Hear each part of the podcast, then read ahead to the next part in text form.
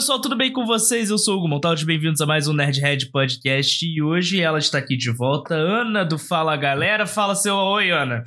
Fala galera, tudo bem com vocês? Como é que vocês estão? Bem-vindos a mais um podcast, ou aqui na Twitch. Oi, Twitch, tudo bem? E hoje a gente vai falar de quê? Influenciadores digitais. Você que, é, que agora tá famosa, né? No YouTube, no Instagram, Tá bom, piada. tudo bem. autógrafo todo dia. Eu quero entender um pouco sobre o que é isso, né? É, como ela já falou, como lembrando essa temporada, nosso programa ele é transmitido ao vivo as gravações pela Twitch, então se você quiser acompanhar as gravações, só colar na Twitch toda quinta-feira a partir das 7 horas eu já tô ali co- interagir com vocês, então é só chegar. Então vamos lá. Ana, hoje eu, por questões de tempo do Rio de Janeiro mudando e a rinite atacando, eu vou, eu vou fazer um programa um pouco mais corrido. Porque eu posso ter uma crise de espirros a qualquer momento nessa gravação. então, vamos lá. Eu lembro que é, eu tenho 24 anos. Você tem um pouco mais velho que eu. Você tem quantos anos? 26. 26. 4, 5, 6. 3 anos de diferença. É isso? Eu sou péssimo de 4, 5, 6. Não, 2 anos de diferença, dois calma. É. Eu, como eu falei, a dislexia tá batendo forte hoje. Então vamos lá.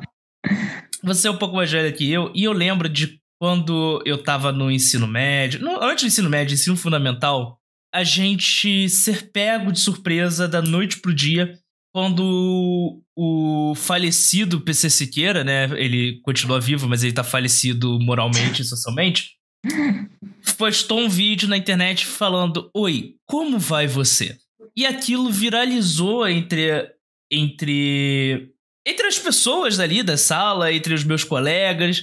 E logo em seguida veio o Felipe Neto e toda aquela geração de primeiros influenciadores digitais.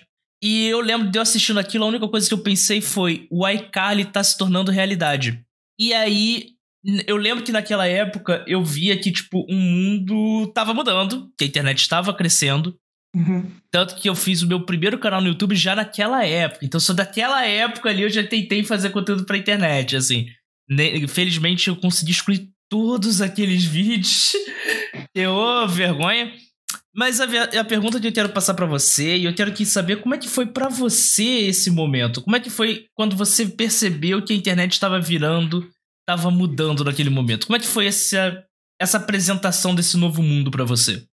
Então, como você falando da questão do iCarly, pra mim, é, eu, eu quando comecei foi através de iCarly. Eu era muito fã de iCarly e sempre gostava de assistir coisa e tal.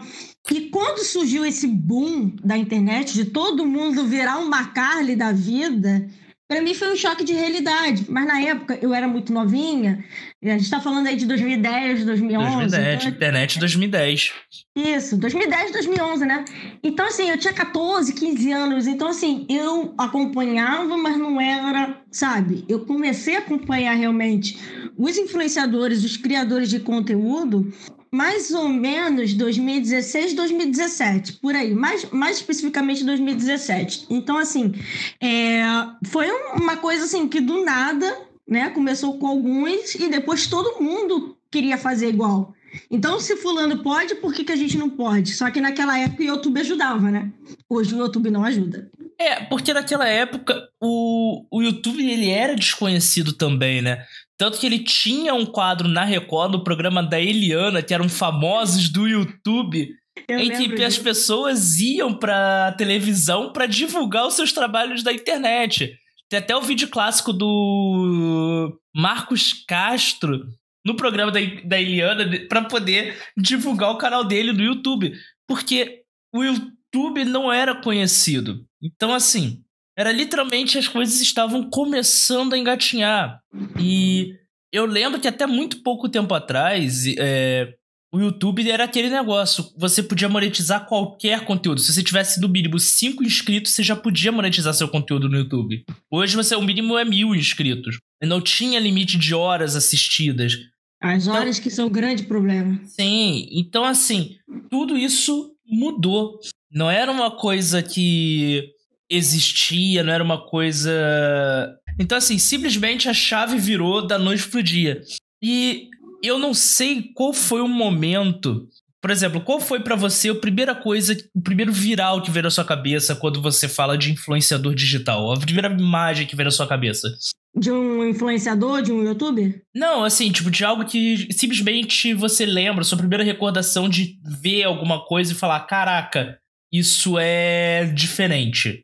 É, como eu falei, eu não peguei essa geração aí do início, sabe? Do, de 2010 a mais ou menos 2016. Então, para mim, foi quando eu comecei a acompanhar, que foi a minha primeira ídola, que é a Jéssica Balucci. então, Quando eu, então, quando eu comecei a assistir os vídeos dela, e consequentemente também os meninos lá do, do Harry Potter, o Observatório Potter, Caldeirão Furado. É, na época ainda tinha o Expresso de Hogwarts, do Renier. Sim, então, assim, que foram os primeiros. Que foram os primeiros youtubers de nicho mesmo, né? Que foram Isso, focados o, em um nicho específico. O Léo com, com o Expre, é, Qual é a cara do Léo, gente? Patrono Net. Então, assim, uhum. e eu conheci eles na Bienal de 2017. Então, logo depois dessa Bienal, eu conheci a Jéssica Balucci porque o Léo fez um collab com a Jéssica. Na época, a Jéssica Balucci não era tão famosa assim. Na verdade, assim, quem deu o boom para ela, pelo menos ao meu ver, foi o Léo, porque fizeram um, um chaléu seletor lá de personagens da Disney. E foi através, porque eu era inscrita do canal dele e eu fui para Jéssica, entendeu? Então, assim, eu sou mais dessa geração 2017, entendeu? Mas Entendi. antes disso, para mim, era o iCarly. Então, Não, quando eu entrei, eu falei, cara, o iCarly tá virando real. É, o, a gente tem muito essa coisa. E hoje em dia, como se você pudesse descrever o cenário de influenciador digital, de influência digital, como você descreveria? Nas suas palavras, assim, eu lembrando, não existe certo ou errado aqui, é só porque a gente é, cresceu, né? É, é, eu até mais do que a Ana, porque eu sempre fui rato de internet. É, eu, eu tentei, eu, eu, eu, peguei a época dos blogs, eu peguei o início da época dos podcasts. Assim, tudo que a internet já foi, já criou, eu já estive ali envolvido de alguma forma. Então, assim, é, eu falo que minha carreira na internet começou quando eu tinha 12 anos de idade. Então, assim, eu tenho. eu, eu tenho bagagem por essas terras. Quando eu cheguei era literalmente tudo mato. Só que eu era uma criança e não sabia aproveitar o mato. Então fazer o quê? Então, assim, Ana, como é que foi. É... Como você descreve hoje? Para uma pessoa se tornar um influenciador? Não, não, não. Como você imagina. Você descreve o cenário hoje, na sua visão?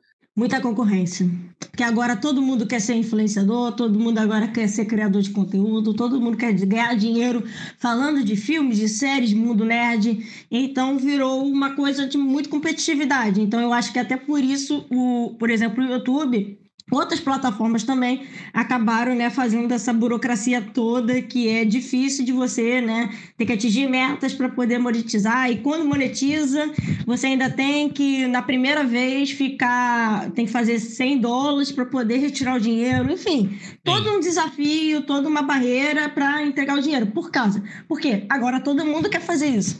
Se um pode, se a Jéssica pode, por que, que eu não posso? Então virou uma coisa de muita competitividade.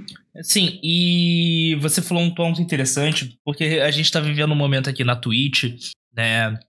Quem acompanha a Twitch, quem acompanha as polêmicas já tá sabendo que a Twitch, a partir, eu acho que desse ano, ou do próximo mês, eu não sei exatamente quando, a Twitch vai começar a pagar os seus influenciadores em moeda local. Ou seja, os influenciadores que são do Brasil vão receber em real. Uhum. Antes era tudo em dólar. Só que o cara que recebia em dólar é muito melhor do que receber em real. Então, assim, o, uh, o cara eu, o, a, o cara recebia lá 25 dólares, agora o cara vai receber 8 real, porque vai ser corrigido para o dinheiro. que merda. Pro dinheiro atual. Então tem muitos canais pequenos que falaram: acabou, eu larguei meu emprego, eu larguei tudo pra, pra fazer parte da Twitch, agora a Twitch vai me pagar em real, como assim? Absurdo! Caramba, é, você tá do Brasil, certo? Então, assim, se a nossa moeda é desvalorizada, a culpa não é da Twitch. É. é e assim. É triste, mas convenhamos, tanto o YouTube quanto a Twitch, quanto o Uber, quanto o Rap, não é um modelo de negócio que foi pensado para as pessoas ganharem a vida. Ele se tornou isso. As pessoas viram na necessidade, viram que dava dinheiro e decidiram investir todas as fichas. Mas, ao meu ver, nunca foi um trabalho do youtuber virar e virar para as pessoas assim, ó, oh, produz conteúdo aqui, faz as suas 4 mil. 4, é 4 mil horas agora o YouTube? É 4 mil horas. Faz as suas 4 mil horas que eu vou cuidar de você, vou te pagar, vem cá, meu bebê. Não, não é o caso do YouTube. O YouTube quer ganhar. É, tipo, ao meu ver, ele quer ganhar dinheiro às custas do seu trabalho. Ele quer que você trabalhe de graça para que ele bote propaganda e ele, compaixosamente, com uma boa compaixão, ele vai lá e te dá alguns trocados. O YouTube, a Twitch, assim. Mas essa é a minha visão. Então, Ana, você tá aqui para discordar de mim se você quiser. Fique à vontade. Não, concordo plenamente, concordo plenamente. E tá até rolando boato agora que o YouTube, inclusive, eu recebi do YouTube esse e-mail, de que agora todos os canais, até quem não tem as 4 mil horas, vai ter a propaganda. Eles estão pensando nisso. E, mas o dinheiro fica com eles. Uhum. Você só vai receber o dinheiro quando você monetizar com as 4 mil horas. Ou seja, vai ter propaganda em qualquer canal, mas você não ganha nada por elas. Exatamente. Olha sacanagem. Mas é assim, é, o lance é, é, como eu falei, nenhum desses modelos foi criado para você ganhar dinheiro e viver disso. Era aquele negócio, trabalho num trabalho CLT das 9 às 5, às 6 eu gravo um vídeo e ganho um trocado extra para comprar o leitinho das crianças. Mas não era para você viver disso. É como se fosse uma hora extra. É, você faz uma hora extra trabalhando para si mesmo e aquele negócio. Só que o problema, que é aí que vem o ponto que bate lá embaixo, é que criou-se um submundo de trabalhos para o YouTube. E às vezes a pessoa quer ser um influenciador, ela precisa ser um influenciador, às vezes não porque ela tem um conteúdo, mas porque ela tem um ego de querer aparecer na frente da câmera e ser famosa. E aí ela vai e investe dinheiro no mercado paralelo, que é contratar roteirista, que é contratar editor de vídeo, que é contratar coach para ensinar a pessoa a falar na frente da câmera, câmera, diretores. Então existe todo esse mercado por baixo. O que, ok, legal, gera trabalho para colegas, gera trabalho para muitas pessoas. Só que assim, é tudo focado em uma indústria que é está na mão de duas grandes empresas, que é o Google e a Amazon. Uhum. E se o Google virar e falar: Olha, gente, obrigado por continuarem fazendo. Ainda bem que vocês ficaram famosos, mas a gente não vai gastar mais nenhum tostão com vocês. Exatamente. E assim, tem algo que impede eles a fazer isso? Não. Não. Porque a gente é trouxa. A gente vai continuar aplaudindo eles. É! Então, assim, Ana, se a gente é trouxa e vai continuar aplaudindo eles, por que tem tanta gente querendo ser influenciador digital? Eu acho que é para chegar em outras coisas grandes. Um uhum. omelete da vida, sabe? Uma TNT. Eu, pelo menos, quando eu comecei era por isso. Hoje não. Hoje eu faço mais por hobby, né? E por gostar do que propriamente. Se acontecer, vai ser consequência, sabe? Para o meu caso, o meu caso, eu já estou conseguindo ganhar alguma coisa. Eu já entrevistei grandes diretores como Ana Muleati, o André Ristum do Colônia, e vou entrevistar outros que estão na agenda, porque eu não quero dar spoiler aqui para galera. E os, e o artistas, sabe? Eu já tenho esse contato né? Já estou ganhando um espaço na, na parte do audiovisual em si, mas quando eu comecei, eu queria ir para um Omelete da vida, eu queria ir para um cinepop da vida, uma TNT da vida, sabe? Uhum. Talvez as pessoas pensem, cara, eu posso, o pessoal pode ver meu trabalho, meu trabalho, vou vir, viralizar e uma grande empresa que já tem o suporte vai me chamar. Então eu acho que muita gente pensa assim, ou ah, eu vou ganhar benefícios de cabine de imprensa, de streaming, de brindes para ficar, olha o que eu ganhei, gente, recebidos, uhul, sabe? E, e esquecem que é todo um processo para você chegar onde você chega, sabe? Eu fiquei mais de um ano sem, sem ter uma renda, fazendo por gostar. Hoje eu consigo de freelance, eu tenho uns, uns patrocínios, coisa e tal, mas até você chegar nisso, demora. É um processo lento. É um processo que você tem que ter determinação, você tem que ter foco, você tem que acreditar nele entendeu? Porque até você ganhar dinheiro com isso, ou não ganhar dinheiro, mas você ter cabine, você ter brindes, essas coisas, demora, entende? Então, você, primeira coisa é acaba essa ilusão de que YouTube ou qualquer rede é assim, uou, o país das maravilhas. Não. É balde de água fria no início, é apanhar e é continuar se dedicando até o momento surgir. Pra tu ter noção, eu tenho um ano de Instagram, que eu fiz agora em junho, um ano e dois meses, e agora que eu tô começando a ganhar visibilidade. Então, assim, agora que eu tô ganhando visibilidade. Então, assim, demorei a chegar onde eu tô e ainda tô muito longe. Eu ainda não monetizo no, no YouTube. Minhas coisas são dos freelancers das parcerias que eu tenho. E as parcerias que eu tenho com algumas indústrias de cinema são de stream, são de brinde, sabe? Não são de dinheiro propriamente. Então vocês também têm que pensar nisso. Para mim vale muito a pena, porque se eu tô indo para cabine, se eu tô indo para ah, para ganhando stream, acesso a stream, pô, para mim tá ótimo, porque eu gastaria meu dinheiro dando para eles, sabe? Então, tudo isso também tem que ser levado em questão. Você tem que ver família. A família, às vezes, não apoia. Minha mãe demorou Sim. a me apoiar, entendeu? Então, assim, é todo um processo. Então, assim, não desista. É, é não desistir. É ter... Porque vai ter vários baldes de água gelada em você. O importante é você ter foco e não desistir. Tipo, no meu caso, é um caso até um pouco diferente. Que eu sempre... Como eu falei, eu sempre estive na internet, sempre estive fazendo conteúdo. E sempre foi assim o meu hobby, sempre foi uma coisa que eu fazia para me divertir e tal. É, eventualmente, o meu hobby me levou a escrever profissionalmente para um portal. E graças ao meu hobby, eu aprendi a editar vídeo. E eu comecei. Eu sempre ganhei dinheiro de alguma forma com a internet. Não, tipo, diretamente com a minha imagem, mas porque eu, como eu escrevia, descobriram meus textos quando eu uhum. quando eu escrevia pro meu blog. Então eu comecei a ser roteirista de um canal, aí depois um amigo de um colega meu que já ganhava dinheiro, depois o outro colega meu tinha um canal de, no YouTube que ele já precisava de editor de vídeo.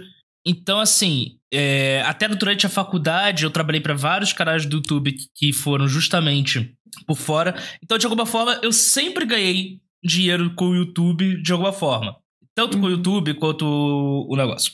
O lance que me fez criar o Nerdhead, que me fez é, criar todos esses projetos, é que eu tava cansado, sabe? É, eu tive um canal, se vocês procurarem na internet vídeo, vocês vão encontrar o meu, o meu canal pessoal, o, e eu não sei como é que tá o link, eu acho que é PQWiki, que eu, é um canal que eu fazia para testar técnicas de edição, é, técnicas de roteiro, tudo que eu queria testar. Então, tipo, os vídeos são geralmente muito ruins, saca? É muito. São... Eu sempre, eu sempre fiz assim, tipo, no, na moda do foda-se. Se ficar. Eu, ah, descobri uma técnica que eu quero fazer. Aí eu fazia. Ficou uma merda, mas eu vou postar mesmo assim porque eu perdi tempo fazendo isso, então. Vai! E para mim, durante muito tempo, foi uma forma disso, terapia.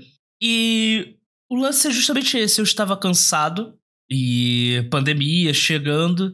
E eu falei, quer saber, eu quero fazer uma coisa séria agora para mim. Tipo, não é, não é nem uma questão de ganhar dinheiro, de ser famoso, nem nada. Eu quero fazer uma coisa que seja minha. É, uhum. Porque eu sempre trabalhei muito para as coisas dos outros. Uhum. Então, assim, eu tinha essa necessidade de ter uma coisa minha.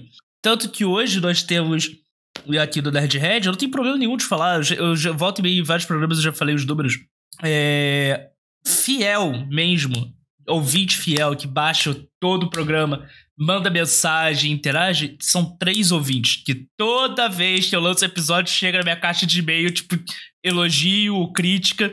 E se vocês me autorizarem, eu adoraria de usar o nome de vocês. Mas como vocês nunca me autorizaram, então assim, quando vocês me autorizarem, eu, eu falo o nome de vocês, beleza?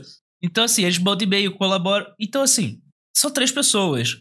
E se fosse uma, eu estaria fazendo. Se não fosse nenhuma, eu estaria fazendo, porque eu precisava uhum. ter alguma coisa minha para dizer que é, Sim.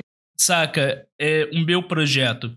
E tá dando frutos. É, tem muita coisa que tá vindo do Nerdhead. A conta que eu abri numa conta do Nerdhead do TikTok, despretensiosamente, todo vídeo tá batendo recorde de visualização. Então tá dando. Eu, eu não esperava ter uma interação tão grande no TikTok, então tá vindo. É, eu acho que o algoritmo do TikTok é um algoritmo diferente. E o TikTok ele tem uma coisa que ele não recompensa o criador de conteúdo, ele recompensa o espectador. Que é uma outra. Não sei quanto tempo. Novamente, não sei quanto tempo isso vai durar, porque é como é aquilo. E a empresa não é amiga de ninguém. A empresa é amiga dos acionistas. Verdade. Então, assim, É, e aí a gente já chega no final desse programa, que como eu falei, eu, esse programa vai ser curto porque eu daqui a pouco vou ter crise de espirro.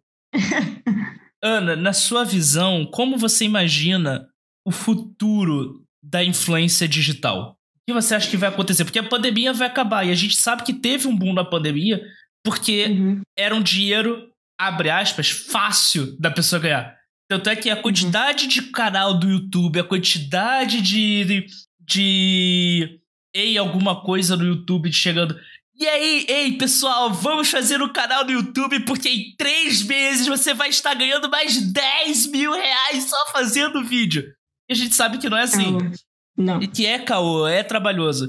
De a cada 100 pessoas que abrem um canal do YouTube hoje, uma, duas, três ganham dinheiro. Quatro, se você for muito otimista. Então, assim, na sua visão, Ana, como você imagina o futuro da influência digital? Principalmente que a pandemia eventualmente vai acabar. Olha, quando eu comecei, eu comecei ano passado, né? Eu entrei, eu dei a má sorte de começar no período da pandemia. Só que assim, é, eu acho que vai ficar aqueles que conseguirem dar os primeiros passos até de contato, podemos assim dizer, de estar tá fazendo cabine, de estar tá fazendo, é, por exemplo, uma CCXP com, com a credencial de imprensa, porque isso dá visibilidade, sabe? Porque assim, olha gente, olha onde eu tô, eu tô na, na coletiva de, sei lá, Netflix, um chute. Uhum. E tu posta, então vai vir seguidores e pessoas novas porque você está fazendo algo diferente. Uhum. Infelizmente vai ficar aquela do quem, do infelizmente mesmo, do quem indica ou quem conseguiu arrumar alguma coisa, sabe? Quem conseguiu chegar nessa galera. Não acho justo. Eu, uhum. particularmente, não acho justo. Mas é o que vai acontecer. Quem está nas cabines vai ter. Fala: olha aqui, gente, cabine da Paramount, cabine da Warner. Uhul, gente, aí, eventão sabe? E quem não tem esses acessos vai acabar, infelizmente, entrando no esquecimento. Não acho justo, repito, porque tem muita gente com grande talento que não tem essas coisas e que mereciam. Mas, é, infelizmente, eu tô achando que a realidade vai ser essa pós-pandemia. É, e vamos lembrar. E eu vou abrir aqui o meu jogo de bastidores aqui pra você.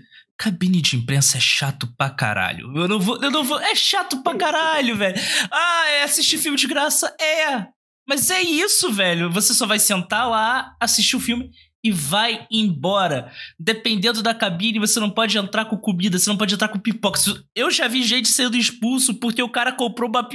Ele levou uma pipoca pra comer. O segurança falou: Não, aqui é cabine de imprensa, não pode comer pipoca em cabine de imprensa. Mas não tem algumas cabines que não tem eventão, pô? Pô, o da Paramount foi sensacional, do, do lugar silencioso. Sim. Pô, um espetáculo. Quando é, é, tipo, é filme assim, com budget, Aquele filme que a distribuidora quer botar pra frente, quer que.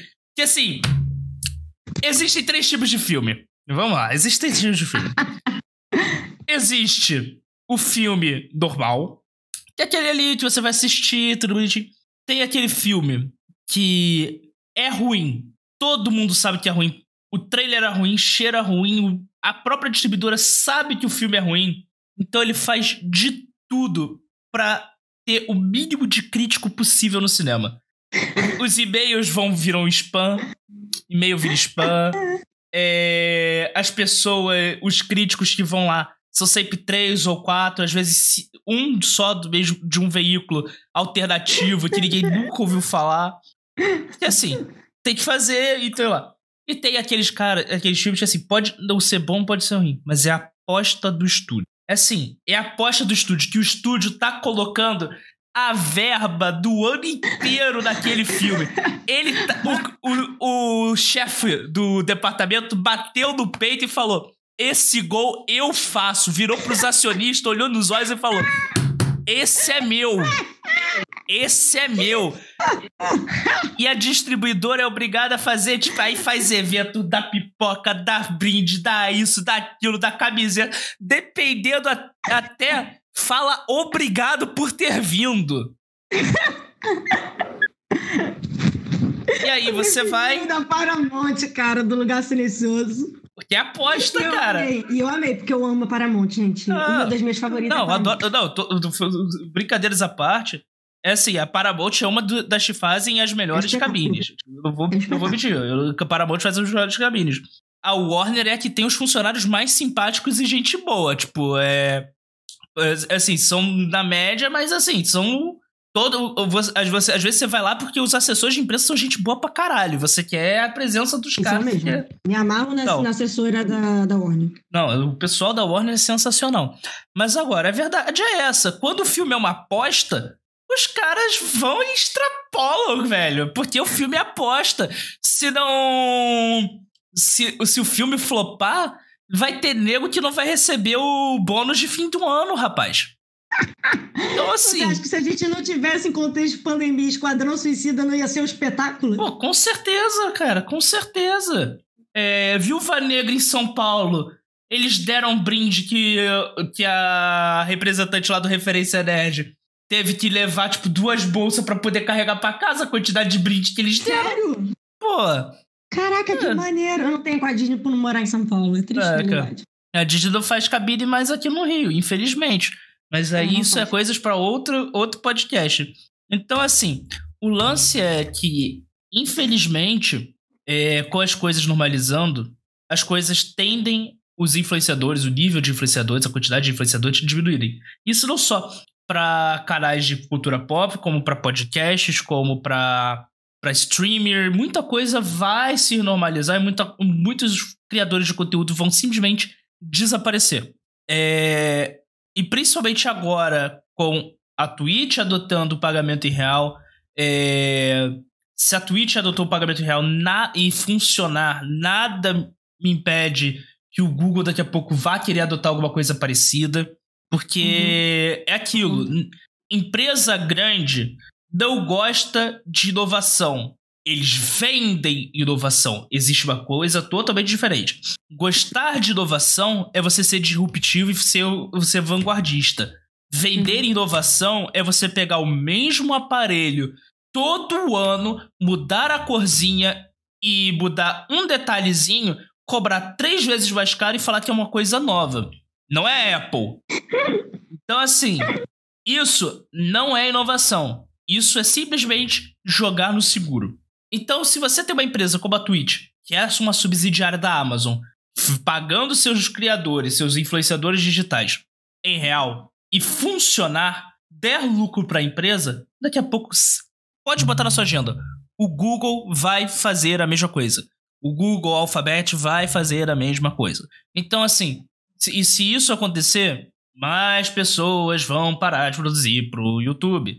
Daqui a pouco, o, hoje o TikTok tá pagando qualquer um que, se você traz um amigo pro TikTok e a pessoa se cadastrar com o seu link, você ganha dinheirinho. Você pode ganhar até 500 contos, você pode ganhar até mil contos, dependendo de quantidade de pessoas que você traz pra plataforma. Mas os criadores uhum. de conteúdo tem, é, não ganham dinheiro propriamente dito. Só que se os influenciadores de conteúdo trazerem pessoas para a plataforma, eles ganham bônus, porque são criadores de conteúdo. Então é outra forma de monetização. Isso vai durar quanto tempo? Não sei. Eu não sei. Enquanto a, a empresa estiver ganhando, estiver ganhando e a criação estiver funcionando, isso vai acontecer. É, o Facebook tá aí não me deixa mentir, né?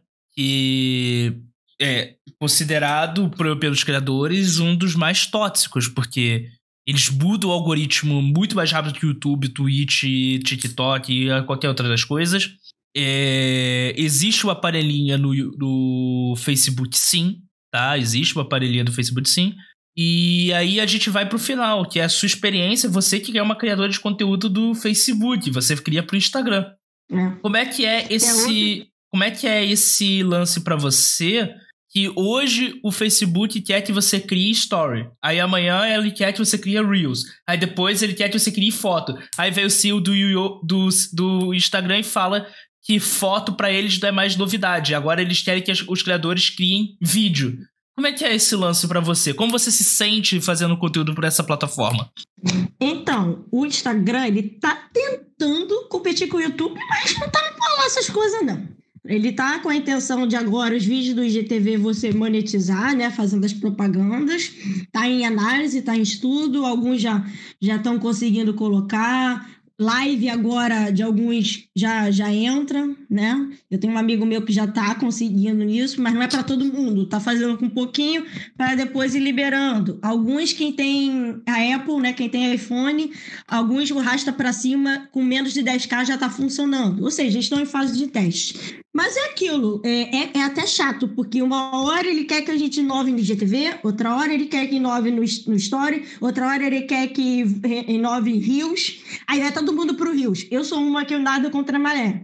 Se tá todo mundo indo pro Rios, eu vou pro GTV. Se tá todo mundo indo pro GTV, eu vou pro Rios ou vou pro Story. E assim vai. Porque fica todo mundo indo para um lado e o outro lado não fica, mas você quer ganhar dinheiro, então você vai junto com a maré. Só que você esquece que você junto com a maré, você não vai ganhar visibilidade. Você não vai ganhar recurso, tu não vai ganhar é, fama, entre aspas, visibilidade. Então, assim, é, é, muito complicado, porque você tem que estar tá sempre se atualizando o que, que o Instagram quer, qual é a melhor forma de você divulgar.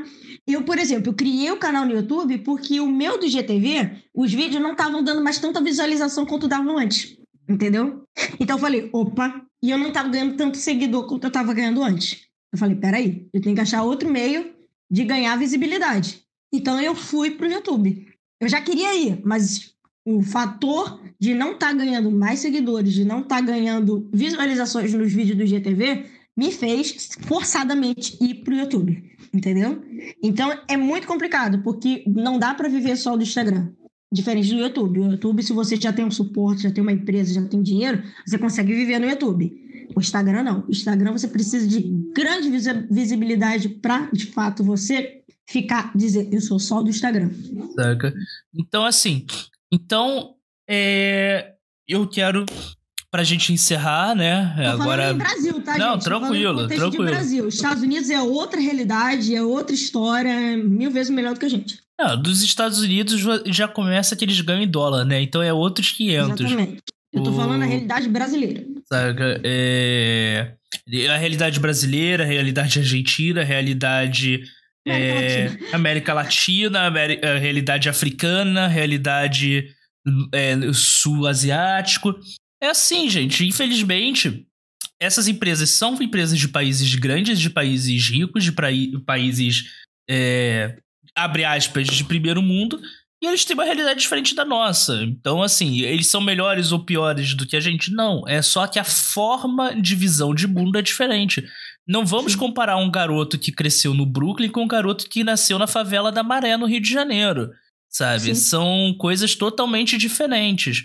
Então, assim, pra gente encerrar e adentrar o encerramento, ser influenciador digital é uma profissão? De início, não. De início é um hobby. Depois que você ganhar todo o suporte, tiver seu dinheiro realmente, pelo menos para mim, minha opinião, tá?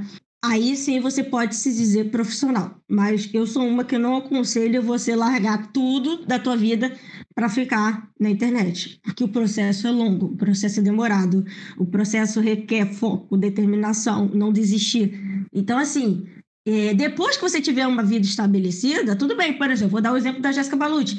A Jéssica, ela não largou logo tudo da vida dela para virar. Hoje ela tem a empresa dela, hoje ela tem os funcionários, coisa e tal, ela vive disso. Mas antes, lá no início, ela trabalhava, ela fazia outras coisas, entendeu? Então, assim, no início não dá para viver de de YouTube. Eu conheço outros canais, amigos, que já têm até um suporte, já monetiza, mas trabalham em outras coisas, trabalham com outras em outras profissões, sabe? Mesmo já tendo, mas assim, não é um alá Jéssica, não é um alá é, Felipe Neto, sabe? Lucas Neto, sabe? Tem condições, mas não é uma empresa como esses que eu citei, entende? Então, assim, é importante você ter. Até porque é legal. Eu, pelo menos, eu vejo assim, eu gosto de estar tá trabalhando na internet e ter outras coisas, de estar num set de gravação, tá dando uma aula de história, porque eu sou historiadora também, sabe? Eu gosto de desafios, eu gosto de ver coisas diferentes. E uma vai puxando a outra, consequentemente vai puxando a outra. Hoje eu tenho, cana eu tenho um quadro no meu canal, Você sabia que eu misturo cinema com história. Aproveito e faço mexão para a galera. Tem o da Anastácia, lá, que é fazendo a comparação do filme, do desenho Anastácia com a história do Romanov. E em breve vai ter do Titanic. Era. Sabe? São coisas que é, você faz. Eu adoro estar num set de gravação e estar tá mostrando pra galera: olha aqui, gente, olha os atores, olha o que está fazendo, claquete, corta, sabe? Eu gosto disso. Então, assim, eu gosto de coisas variadas. Não, e aí você falou da Anastácia, você me lembrou que, assim, tipo, que toda. É... A história da Anastácia é tão importante para a história da Rússia quanto para a história de Hollywood. Porque, cara, eu vou deixar só uma dica aí pro pessoal. Não, talvez algum dia eu faça um podcast falando e contando essa história mais em detalhe, mas eu teria que me preparar para isso. A história de como o processo judicial do. Ô, oh, caceta, esqueci agora o nome do cara. Você é historiador, você vai me lembrar. O cara que seria o mandante da morte do Rasputin. Esqueci o nome dele agora. Dmitry?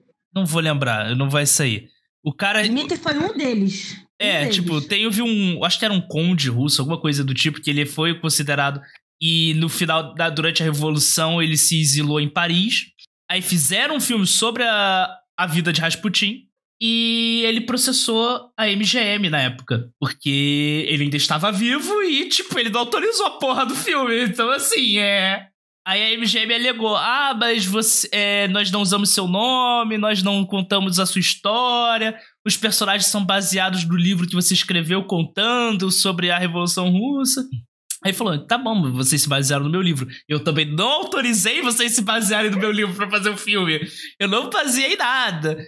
Aí ele e a MGM perdeu, assim, na época, uma, uma grana absurda. E desde então, todo filme de Hollywood, seja animação, seja musical, seja comédia, os últimos dizeres do Clachette vem dizendo: qualquer semelhança com personagens da realidade é mera coincidência. Mesmo sendo Star Wars, é mera coincidência.